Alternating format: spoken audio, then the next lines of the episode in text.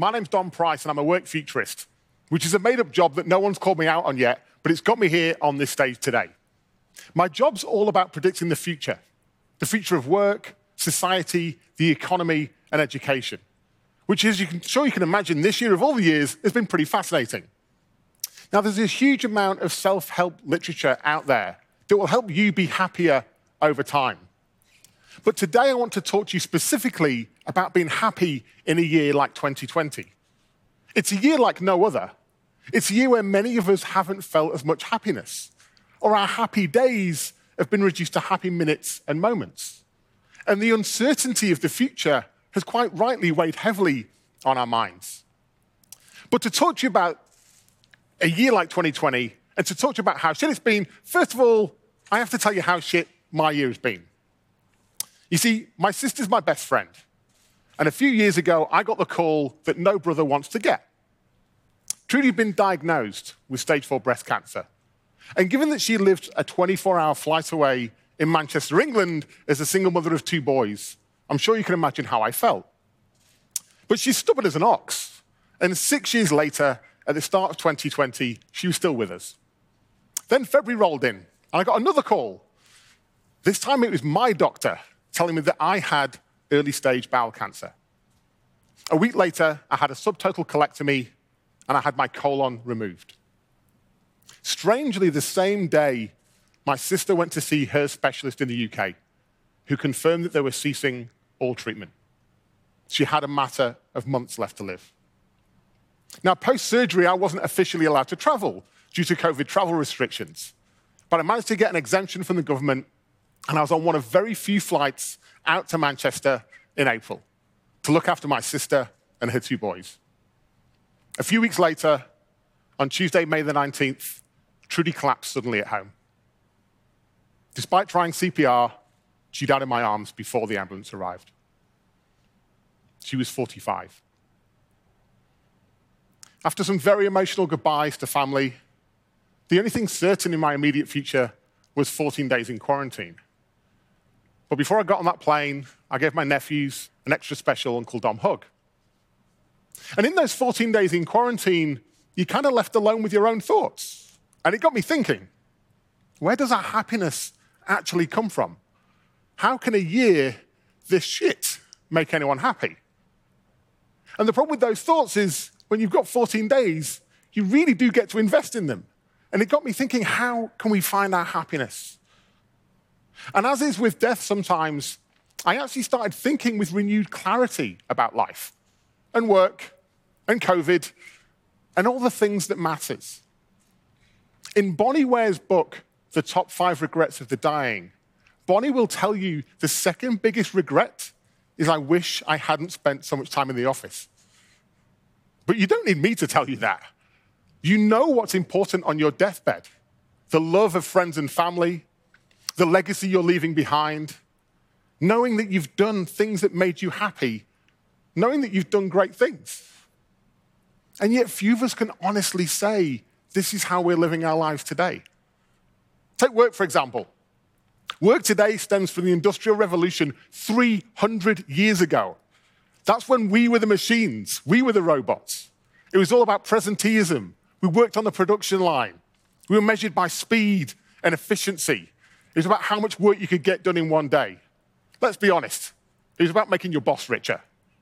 And in that time, we had these measures of success economic growth and productivity.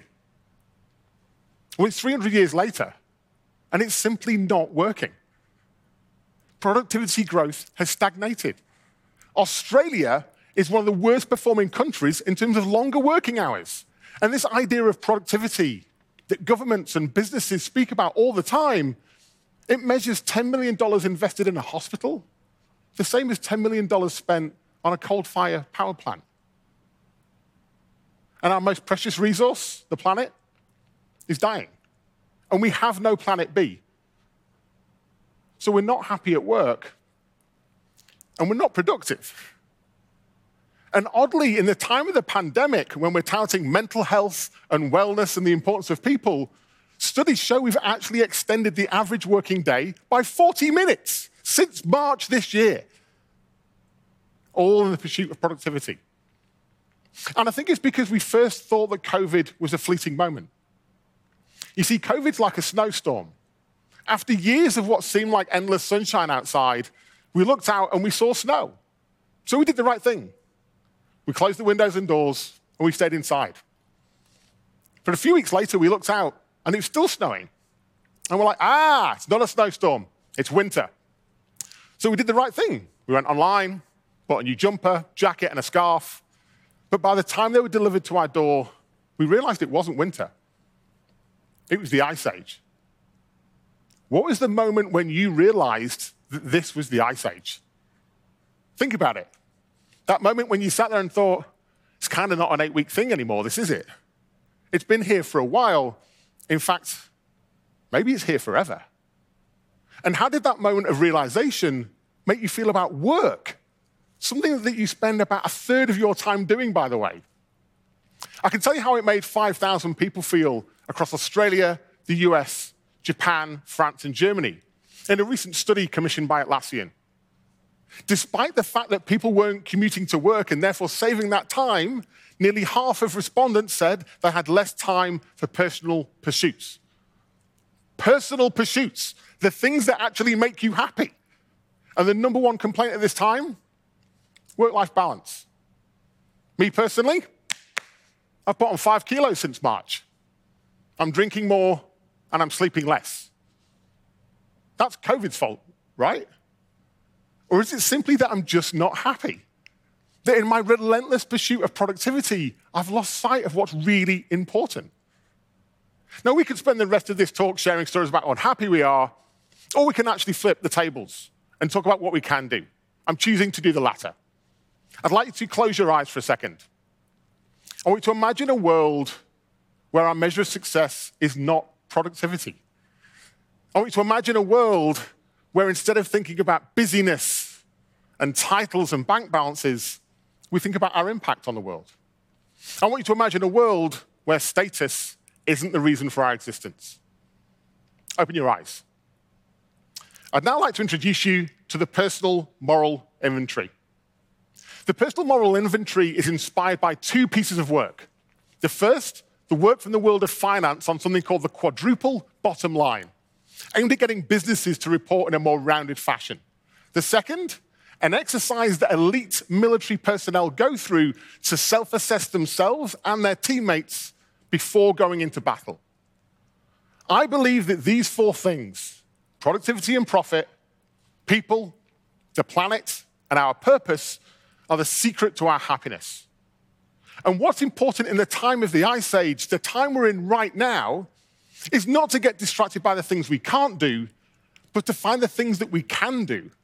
It's on us to take ownership and control of our own happiness. Let's do the exercise together.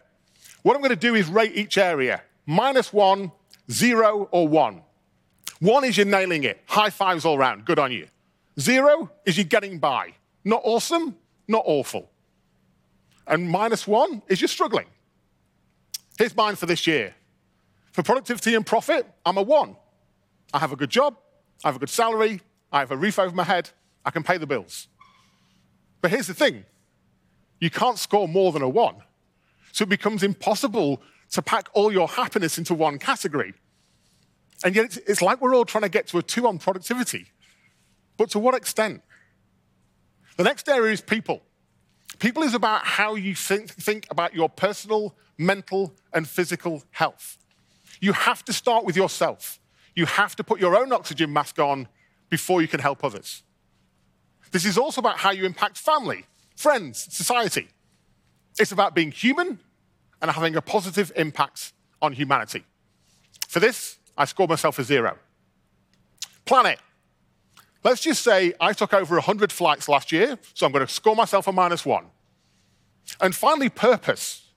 Purpose is about the impact you want to have and the legacy you want to leave behind. It's the why you do what you do. For this, I scored myself a zero. Now, I can already tell the keen beans in the room and online are trying to add this up or net this off.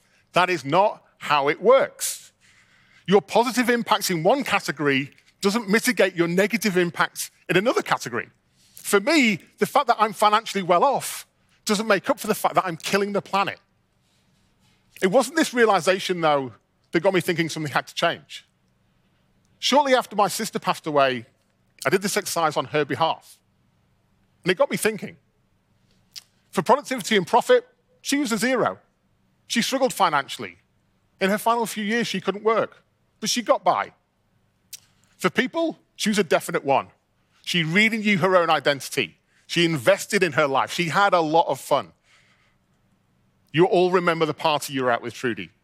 And she invested in the local school, community, friends, and family. For Planet, she was also a one.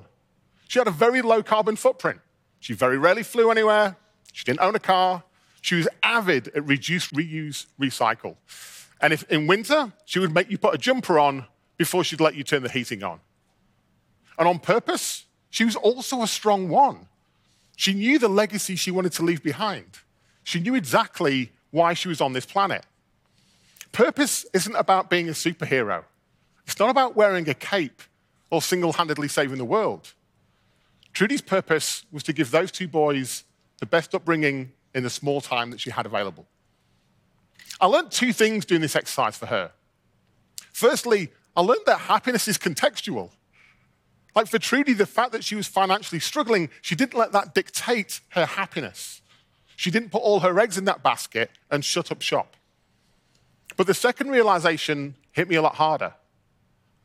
Despite everything, Trudy was happier than me. Here's where we get to take our happiness into our own hands. What I want you to do is to think about the areas where you would score zero or minus one and commit to doing something to improve. So, whatever you commit to do, I want you to give it a red hot go in the next summer. Why? Well, the best time to plant a tree was 20 years ago. The second best time is today. So, we're going to do this right now. For me, my worst score was planet. I'm going to commit to going meat free for three days a week, and then I'll reassess. I've already changed my energy provider to one that's carbon neutral and I've invested in a company that's trying to save our oceans. Small steps, but then I can reassess. On people, I'm going to commit to be more present with the people I care about. For the last four years, I've essentially been single. And if I'm really honest, I was emotionally unavailable. But I've actually been very fortunate to meet someone amazing. So, what I'm going to do is commit to investing in a relationship with openness, authenticity, and vulnerability, and a little bit of cheekiness and on purpose.